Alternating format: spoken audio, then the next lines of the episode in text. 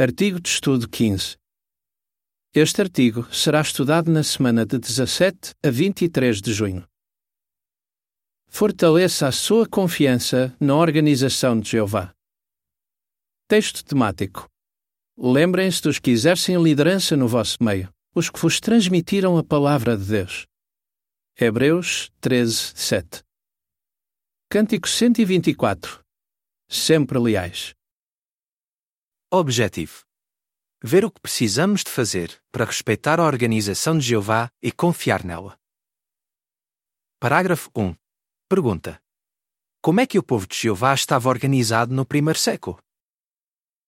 Sempre que Jeová dá ao seu povo um trabalho para fazer, ele espera que seja feito de forma organizada. Por exemplo, Deus quer que as boas novas sejam pregadas em toda a terra habitada. Mateus 24, 14. Jeová deu a Jesus a responsabilidade de orientar esse trabalho. E Jesus tem se assegurado de que esse trabalho seja feito de forma organizada. No primeiro século, as congregações foram formadas e foram designados anciãos para orientar e liderar. Em Jerusalém, no primeiro século, um grupo composto por apóstolos e anciãos tomava as decisões que as congregações iriam seguir. Como resultado, as congregações eram fortalecidas na fé e cresciam a cada dia. Atos 16, 5 Parágrafo 2. Pergunta: o que é que Jeová tem feito desde 1919 para dar orientação e alimento espiritual ao seu povo? Atualmente, Jeová continua a organizar o seu povo. Desde 1919, com a orientação de Jeová, Jesus tem usado um pequeno grupo de homens ungidos para organizar o trabalho de pregação e dar alimento espiritual aos seus seguidores.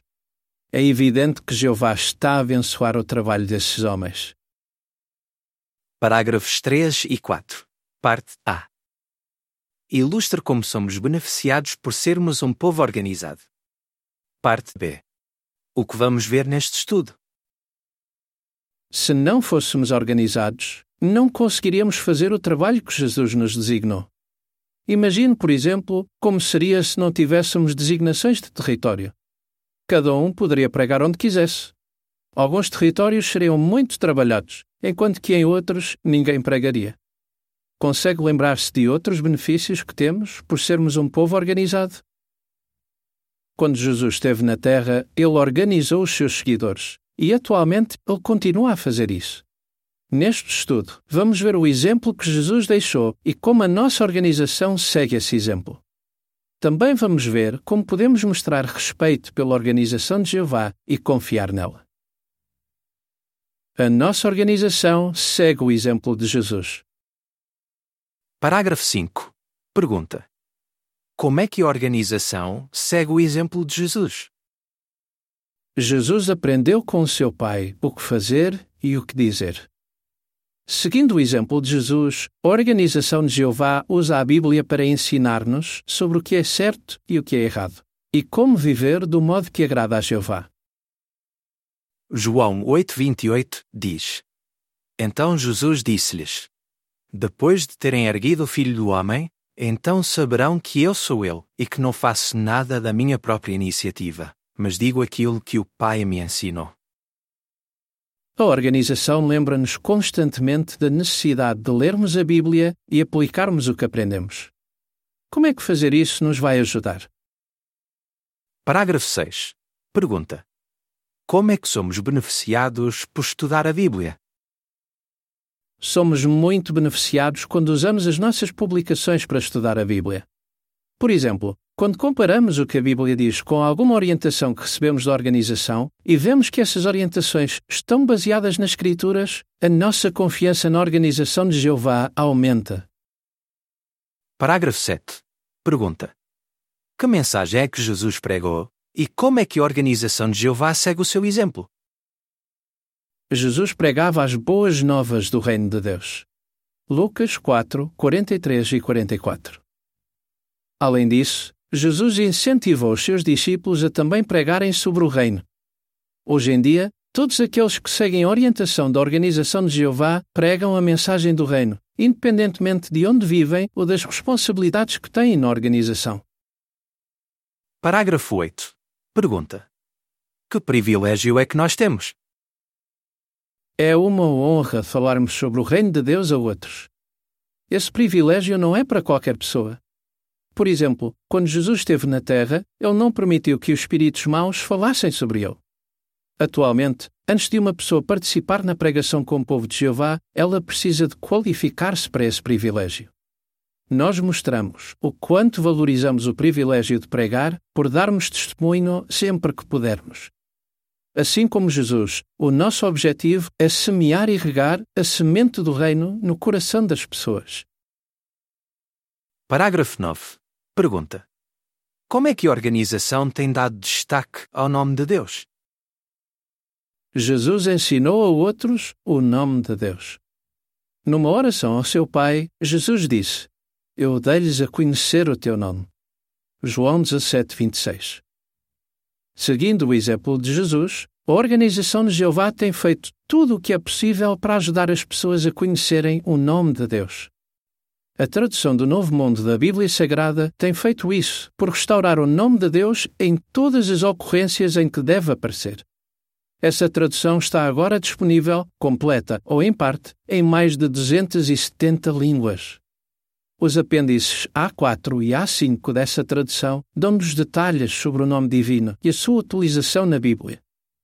O apêndice C, que se encontra na Bíblia de Estudo, apresenta provas de que o nome de Deus deve aparecer nas escrituras gregas cristãs 237 vezes. Parágrafo 10. Pergunta: o que podemos aprender do que disse uma mulher de Myanmar? Assim como Jesus, nós queremos ajudar o máximo de pessoas possível a conhecerem o nome de Deus. Quando uma mulher em Myanmar, que tinha 67 anos de idade, aprendeu que o nome de Deus é Jeová, começou a chorar. Ela disse: Eu nunca tinha ouvido o nome de Deus em toda a minha vida. Ensinaste-me a coisa mais importante que eu alguma vez poderia aprender. Esta experiência mostra-nos que, quando as pessoas aprendem o nome de Deus, a vida delas pode mudar. Continua a mostrar que confia na organização. Parágrafo 11. Pergunta: Como é que os anciãos mostram que confiam na organização de Jeová? De que maneira é que os anciãos podem mostrar que confiam na organização de Deus?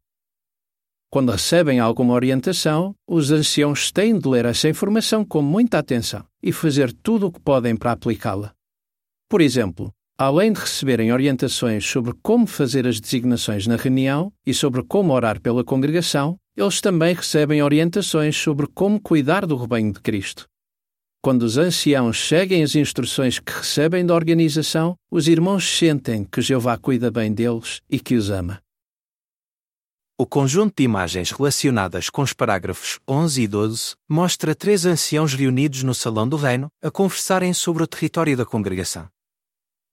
A descrição da imagem relacionada com os parágrafos diz: Depois de os anciãos conversarem sobre a programação de testemunho público, um superintendente do grupo orienta duas irmãs a ficarem numa posição segura ao pregar com carrinho. A legenda da imagem diz: os anciãos ajudam-nos a confiar na orientação que a organização de Jeová nos dá. Parágrafo 12. Pergunta A. Por que devemos cooperar com os irmãos que tomam a dianteira na organização? Pergunta B. Por que é que nos devemos concentrar nas qualidades positivas desses irmãos? Quando recebemos alguma orientação dos anciãos, devemos estar dispostos a segui-la. Se fizermos isso, vai ser mais fácil para os anciãos fazerem o seu trabalho de tomar a liderança na congregação. A Bíblia diz para sermos obedientes e submissos àqueles que tomam a dianteira. Hebreus 13:7 diz: Lembrem-se dos que exercem liderança no vosso meio, os que vos transmitiram a palavra de Deus, e, ao observarem os resultados da sua conduta, imitem a sua fé. O versículo 17 diz: Sejam obedientes aos que exercem liderança no vosso meio, e sejam submissos, pois eles vigiam sobre vocês como quem há de prestar contas, para que o façam com alegria e não com suspiros, porque isso vos seria prejudicial. Mas, às vezes, isso pode ser um desafio. Por quê? Porque esses homens que estão na liderança são imperfeitos. Mas, se nos concentrarmos apenas nos seus defeitos e não nas suas boas qualidades, estaremos a ajudar o inimigo. De que maneira? Os nossos inimigos querem que duvidemos de que Jeová está a usar a sua organização para nos orientar. Se nos concentrássemos nos defeitos dos irmãos que tomam a dianteira, poderíamos começar a ter uma ideia negativa da organização de Deus e a perder a nossa confiança nela. O que é que nós podemos fazer para identificar e rejeitar as mentiras que os nossos inimigos contam? Não permita que outros enfraqueçam a sua confiança na organização de Jeová. Parágrafo 13. Pergunta: Como é que os inimigos de Deus tentam manchar a reputação da organização de Jeová?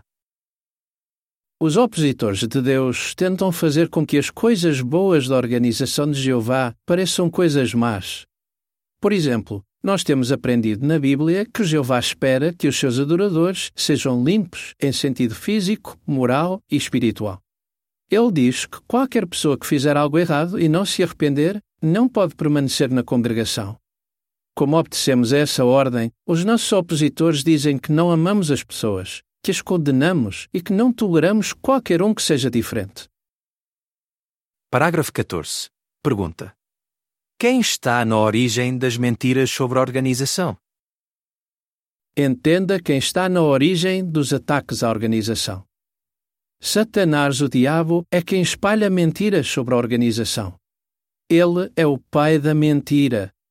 João 8:44. Então, não é de admirar que Satanás usa algumas pessoas para espalhar histórias falsas sobre a organização de Jeová. Foi isso que aconteceu com Jesus e os primeiros cristãos. Parágrafo 15. Pergunta: O que é que os líderes religiosos fizeram contra Jesus e os seus seguidores? Jesus, o Filho de Deus, era perfeito e realizou milagres incríveis. Mesmo assim, Satanás usou algumas pessoas para espalhar mentiras sobre ele. Por exemplo, os líderes religiosos diziam ao povo que Jesus expulsava demónios por meio do governante dos demónios. Marcos 3:22. Quando Jesus estava a ser julgado, os líderes religiosos acusaram-no de insultar a Jeová e tentaram convencer o povo a pedir a morte dele.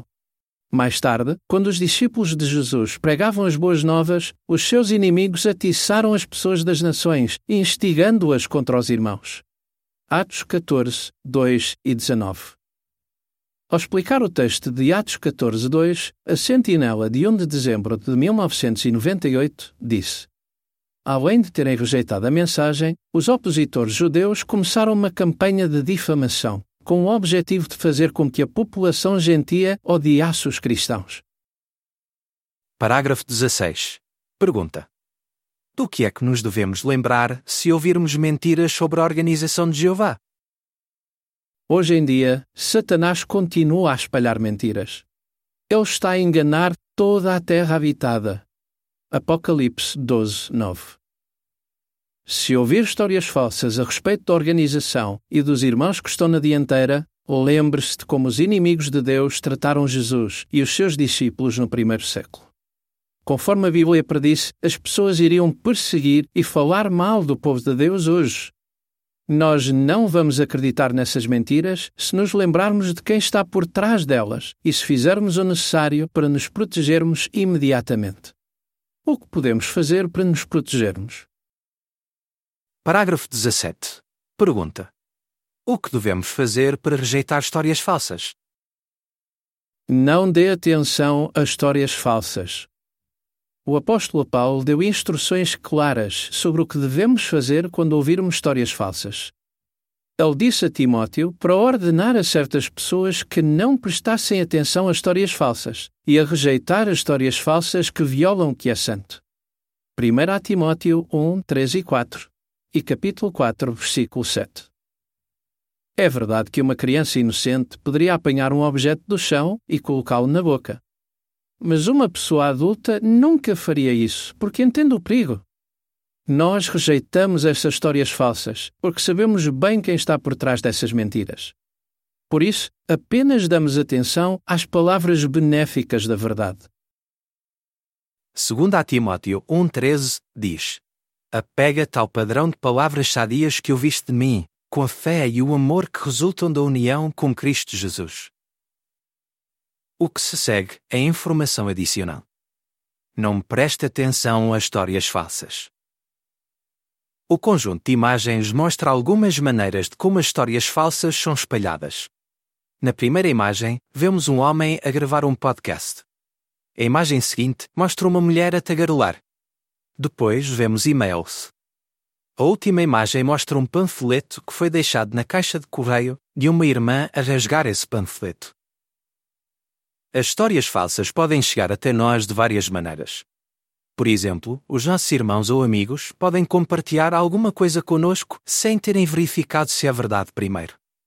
Também podemos receber histórias falsas por e-mail ou ouvi-las por meio de apóstatas que encontramos na pregação e que tentam esconder as suas verdadeiras intenções. Primeiro, histórias enviadas pelos nossos irmãos ou amigos. Pergunta ao seu amigo se ele realmente verificou a informação e se é de uma fonte confiável.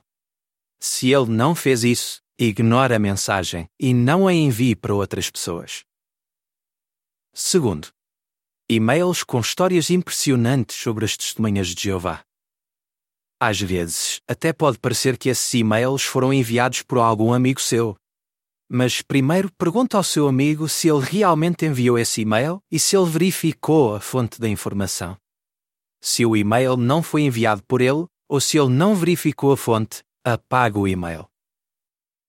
Terceiro, apóstatas que escondem quem realmente são e fingem estar interessados nas boas novas.